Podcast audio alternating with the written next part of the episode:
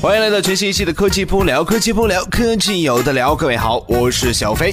在这样一个信息的时代，海量的文字、音乐、视频内容也是像潮水一般，每天都向我们不停的涌来呀，也是让我们沉醉在各种的信息海洋当中流连忘返的。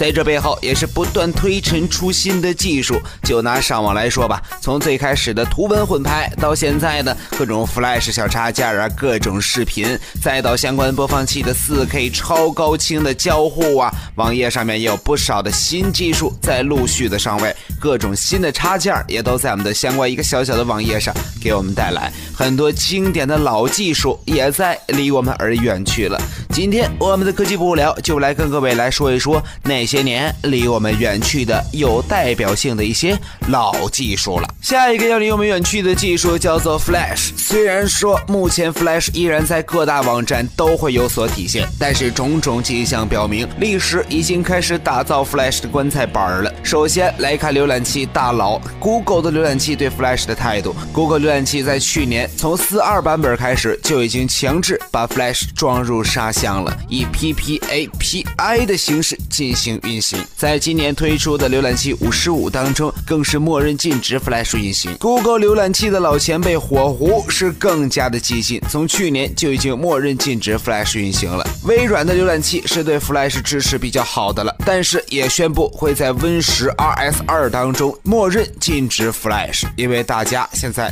都不太喜欢 Flash。在桌面平台上，Flash 也可以说是死期将至了；而在移动互联网上，甚至可以说是已经立起了 Flash 的墓碑了。从2007年 Flash 大红大火，市面上稍高端一点的移动设备支持 Flash 被视作理所当然，比如说 PSP 啊，比如说。三大智能手机的之前的 S 六零啊，W、M 等等都已经会支持 Flash 的简装版，但是从 iPhone 的问世，让人们发觉原来增加续航的最好办法不是增大电池，而是抛弃掉 Flash。无论从 Android 还是 Win 的手机都不再有 Flash 的相关立足之地了呀。我们在微信的飞说电台的推送当中也为各位盘点了 Flash 之前支持的一些软件，但是现在呀，Flash 在移动领域，在手机端已经。完全被抛弃了，估计啊，桌面领域也不远了。像之前视频呐、广告啊、小游戏，在网络上，Flash 可以让你操控网页，也可以提供相关的技术了。就是这样的一个能工多面手，它怎么就没人爱了呢？其实这里边也有相当充分的原因。首先，它不安全，无论这个人有多诱惑，但是他一身病。这也没法，对吧？但是 Flash 偏偏就是一个充满了漏洞的传染源呐，无数的漏洞都是由 Flash 释出的。其次是效率低，连清爽的苹果运行了 Flash 之后，也都变成了鼓风机呀。最后想说的是啊，Flash 并不具备互联网的开放精神，起码就不如大家一起来运营的 HTML5 来的合理了。其实啊，Flash 的衰落和自身的原因也很大呀。但是一个软件的衰落，不仅是因为自身的堕落，还要考虑历史的进程了。这样的一个历史进程就叫做 HTML5。和 Flash 相比，新的网页 HTML5 有着太多的优势了。比如说之前提到的 Flash 的短处，HTML5 都能够很好的进行弥补了。相关的安全性比 Flash 高，效率也高不少。最重要的是，作为 W3C 和 WHATWG 组织制定的相关行业标准，HTML5 已经不再被单一的作为一个商业公司把控。浏览器无需安装特殊的插件，只要自身足够先进就可以运行了。